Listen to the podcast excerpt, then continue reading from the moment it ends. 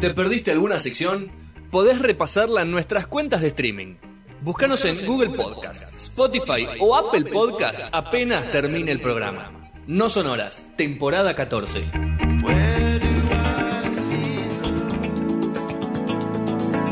Segundo bloque de No Sonora de este viernes 12 de marzo, nosonoras.com.ar, de ahí disparas todo. Así que te enteras de todo y de todo lo que hacemos nosotros en, tanto en Instagram, Twitter, Facebook, Twitch y todas las redes que y nos mandas un correo si tienes algún proyecto o algo que quieras hacer, nos mandas ahí un correo o nos contactas. Ya me estoy moviendo un poquito, ¿eh? Sí, es buena música. la que- acá invita, convita al señor Marcos Coleto. Marcos, Bueno, viste, les dije para, para tirar unos pasos en Muy este viernes, fin de semana. muy chisto. bien, yo creo. Pero tranquilo, Los ¿viste? Así- australianos. Sí, los australianos últimamente están teniendo Buenas bandas, ¿no?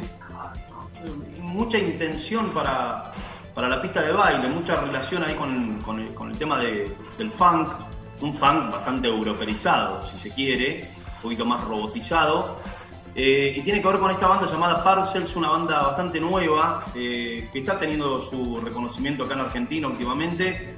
Eh, se formó en el 2014, eh, fueron apadrinados por un sello discográfico francés llamado Kitsune, que tiene que ver mucho con Daft Punk. De hecho, eh, Daft Punk medio que eh, los apadrinó con una grabación en el 2017 y ahora la banda, bueno, es residente de Berlín. Por eso eh, esto que salió en abril, mayo del 2020, en plena eh, pandemia, esto es, bueno, una sesión que se hizo en los Hansas Studios. Los Hansas Studios de Berlín, de la ciudad de Alemania, que son unos lugares bastante históricos. eh, la sesión se llama Hansa Sessions, eh, la podés ver completa ahí en YouTube, yo creo que es eh, muy fina, muy bailable, tiene mucha onda. A mí me la pasaron a fines del año pasado, yo conocí la banda hace muy poquito, en noviembre, por ahí, con esta sesión, en los Hansa Sessions, que son unos estudios que están enfrente a donde era el muro de Berlín, o ahí a dos cuadras, muy pegadito. Es un edificio muy grande que se levantó a principios del siglo XX, que empezó siendo una sala de galerías y un salón de baile muy grande. Y en el año 1974, dos hermanos, eh, bueno, lo compraron y lo construyeron, ya lo levantaron como estudio, como sala 2, ya para el año 74, donde se han grabado, eh, bueno, muchísimos eh, grandes discos. Es el mismo lugar donde eh, Bowie grabó la trilogía de Berlín, eh, Glow, Heroes y Lodger, sobre todo Heroes, Héroes, se grabó ahí en el año 1977 en estos mismos estudios. Eh, digamos, el, el digamos, de, de Bowie con, con Robert Fripp y con, y con Brian Eno. Eh, digamos, es bastante curioso porque... Marco, lo, lo interrumpo un Eh, segundo. Lo interrumpo un segundo ahí para hacer una pregunta. ¿Qué opina usted de la trilogía de Berlín? A mí me parece como oyente de Bowie. No sé si es lo mejor de la historia de Bowie, pero tiene tanta historia cargada por lo que pasaba en Alemania en ese momento y en la vida de Bowie, ¿no? Fue como un, salvataje que hizo a su vida, que se le dio de más, mucha más importancia a esos discos que quizás la que tienen artísticamente. No sé qué opina usted. Yo creo que es por, coincido con vos, Fede, es por, es por la historia que hay detrás. El otro día la charlaba con un amigo que estaba empezando a meterse en el disco Low, por ejemplo. Sí. Y es un momento donde Bowie, a ver, se tenía, se va a Berlín, digamos, a salvarse la vida, porque estaba en Los Ángeles rompiéndose todo a base de pimientos, leche y cocaína, Sí. realmente, siendo el delgado Duque Blanco, y si se quedaba un segundo más en Los Ángeles se moría. Pero no se va solo él, se lo lleva a Iggy Pop, a su amigo Iggy Pop, que estaba internado en un neuropsiquiátrico para dejar la heroína. O sea, se lo lleva con él. Le dice, vámonos de acá. ¿En Berlín hay drogas? Sí, obviamente, está lleno de falopa. Pero no es Los Ángeles, que es un lugar que está eh, preparado para las estrellas de rock, para las estrellas del mundo del espectáculo. Pero lo, que, lo, lo bueno de Bowie con la trilogía de Berlín y por qué tiene tanto significado es porque, miren qué adelantado Bowie. Bowie para mí nunca eh, se acomodó a los tiempos, sino que los tiempos se acomodaron a él. Cuando estaba ardiendo el pan rock en Inglaterra o la música disco en Estados Unidos, eh, Bowie estaba comenzando a cimentar o membrando lo que después tomaría el punk para ser el post-punk o el synth pop o la dark wave, que digamos es el punk pero le mete como una nebulosa, como algo atmosférico, los sintes, eh, todo ese eh, existencialismo que, que hace Bowie con la trilogía de Berlín. Eso, digamos, de ahí se toma muchísimas cosas para que surja Clean Joy, Joy Division, eh, todo el post-punk gris, dark de principios de los 80. y sí, tiene que ver mucho con la historia, yo creo, de Bowie. pero bueno, graban este hit Héroes, es el lugar donde, de hecho, los Hansa Studios se vuelven populares por esa grabación de Bowie. Y Héroes, aunque no lo crean, tiene que ver bastante con argentinos. ¿Por qué digo esto? Porque la canción Héroes está, eh, Bowie se la escribió a su productor Tony Visconti. Tony Visconti empezó a trabajar en la producción con Bowie en el año 75, trabajó con él hasta el 80 y después fue el productor de Black Star, del último disco de Bowie en el 2015. Pero ¿por fue, qué tiene que ver con Que fue la mejor, creo que la mejor despedida de un artista de su vida, creo, ¿no? No sé si hemos tenido un artista que se despidió tan bien con música eh, como Bowie. Increíble. Increíble. ¿Por qué digo esto? Porque Tony Visconti, Tony Visconti no es argentino, es norteamericano, es de la ciudad de Nueva York, pero Tony Visconti es eh, un tipo que apadrina y que insta en una consola eh, y que, digamos, manda a buscar y que le da su primer trabajo serio en la música, un argentino como Denny Cordel, que hemos contado la historia acá. Mm. Sí, sí, sí. Así es. El argentino que nació en Buenos Aires, que se fue a vivir eh, se fue de Argentina a los 12, 13 años por la Revolución Libertadora, para muchos la Revolución Fusiladora. Hemos contado la historia de Denis Cordero. Y que pintó la casa de Argentina con los colores nacionales, con los colores nuestros, en, plena, en plena época eh, de pelea ahí con los ingleses. Claro. Denny Cordell, cuando descubre a Porcol Harun, que es el productor de su único número uno, que es With the Lady Shade of Space, que todavía sigue sonando en amueblado, supongo, eh, y cuando descubre a Joe Cocker, que le dice, tomá, agarrá esta canción de los Beatles inocente como We Did Help My Friends y con tu voz rotosa llevarlo a lo más alto del soul. Bueno, el tipo se vuelve un número uno, se llena de guita y eh, ya se vuelve un tipo importante, tiene sus oficinas, entonces tiene la, agenda muy llena y dice, a ver, yo soy un cazatalentos, productor, pero tengo la agenda tan llena que necesito a alguien que me ayude. Entonces manda a buscar a un pibe de 19 años de la ciudad de Nueva York como Tony Visconti que le dice, eh, me tenés que ayudar a cazar un talento. Anda a ver, anda, metete en algún tuburio a ver una banda y eh, si la ves buena, tráemela y vemos si la grabamos. Tony Visconti hace todo ese laburo eh, y encuentra una banda como eh, T-Rex, la banda de Mark Bolan, la lleva a las oficinas de Denny Cordell, Denny Cordell la escucha y dice, es muy buena, va a grabar, la vamos a hacer firmar, pero no la voy a producir yo porque tengo la agenda muy llena, tengo que producir un, un disco de Gigi Cake, así que la vas a producir vos. Y ahí, eh, bueno, eh, Tony Visconti se va a volver el productor de todos los primeros discos de T-Rex, eh, incluso va a ser el tipo que le va a decir, pará, no le pongan Tiranosaurio Rex a la banda, es muy largo, ponele T-Rex.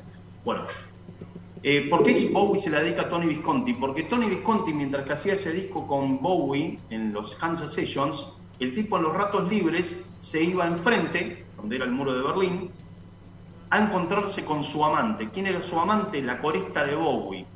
El tipo tenía su familia, sus hijos en Inglaterra y estaba en Berlín, bueno, teniendo una fer de Ojos que no ven, corazón que no siente. Claro, botón. Pero Bowie no le avisa a la esposa. Bowie, ¿saben qué hace? Ve esto por la ventana, ven que ellos se encuentran en el muro de Berlín y que se besan. Y Bowie dice, qué heroico esto de besarse en el muro de Berlín, en un lugar que divide aguas y tierras como el muro de Berlín. Entonces el tipo lo toma como heroico, de hecho nombra eso del beso en, el muro. Y después eh, el otro motivo de por qué tiene que ver con argentinos es porque, bueno, eh, Fricción, la banda de Richard Coleman, eh, según Bowie, según Bowie, hizo la mejor versión del tema. Yo coincido, ¿eh?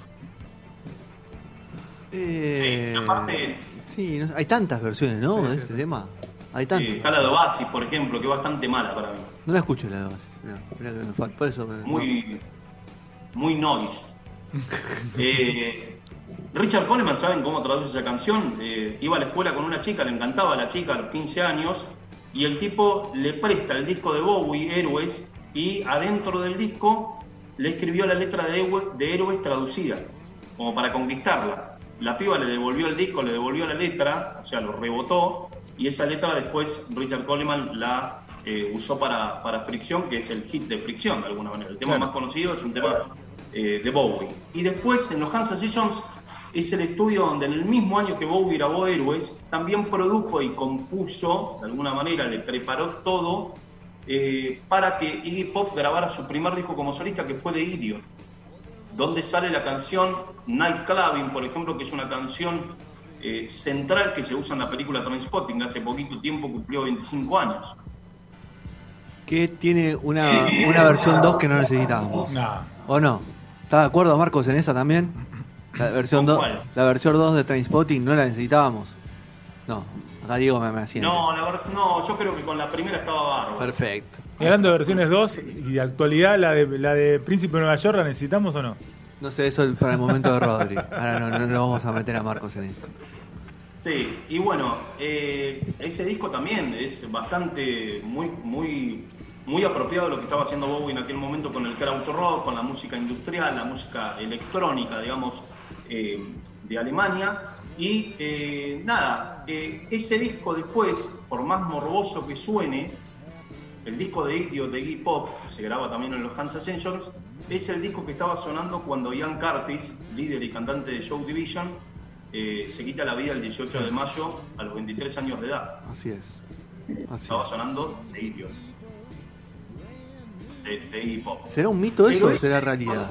Esas preguntas que siempre quedan, ¿no? Es como lo de. Lo uh, llegaba cuando lo, lo Kurt Cobain con, la, con el tema de Neil Escribió la letra, ¿no? Creo que fue distinto. O, Gilda con el cassette que encontraron en. Gilda con el cassette que encontraron también. No es mi despedida, ¿no? Bueno, cuando se mató Cobain estaba sonando el disco eh, Automatic for the People de R.E.M. Ah. Eso sí, sí, claro. ¿Eso es verdad? ¿Está, no, bueno, dicen, no, no, no sé, no sé, no sé. Gran disco. Eh, encontraron el CD, encontraron el CD en la compactera. Y además no había algo, no nombraba él en la carta. Capaz que se lo olvidó, no, la noche anterior, ¿viste? ¿No nombraba él en la carta al cantante?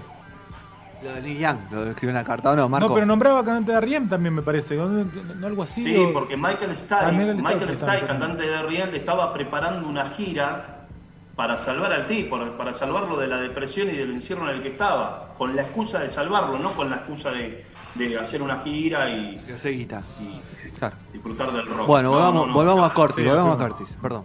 Volvamos, volvamos.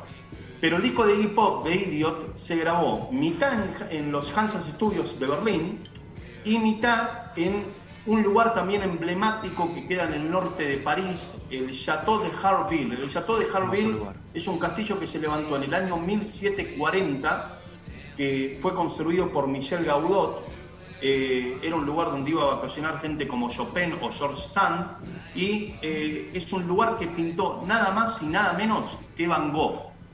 Un lugar que empezó como eh, una posta de caballos hasta que en el año 1962, ya cercano en el siglo XX, eh, lo compra al lugar un, músico alemán como Michael Mann eh, y en el año 69 lo construye como estudio. Ahí han grabado, bueno, gente como Gong, gente como Elton John, T-Rex y graban un pedacito de The Idiot ahí y un día cae, digamos, un amigo del, del, dueño del estudio de Michael Mann, cae con su novia vietnamita y era un momento donde Iggy Pop se estaba limpiando de las drogas, pero lo único que estaba siendo adicto en ese momento era el sexo.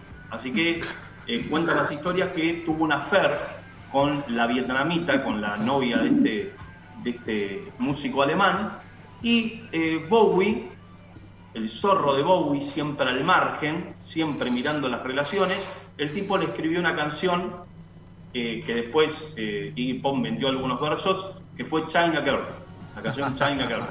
De ahí Pero vietnamita. claro. Para disimular.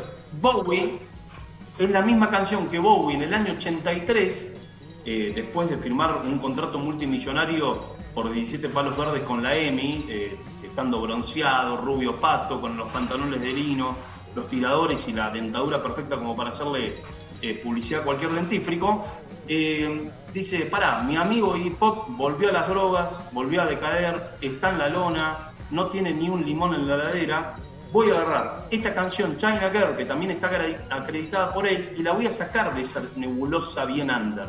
la voy a llevar a hacer, le voy a poner algunos condimentos como para que la canción sea hit, sea pop, sea eh, bien ochentosa y eh, esté en la pantalla de MTV. Entonces, con esa versión de China Girl, bueno, lo salvo un poquito de hip hop, de hecho ahí ese mismo tiempo lo produce.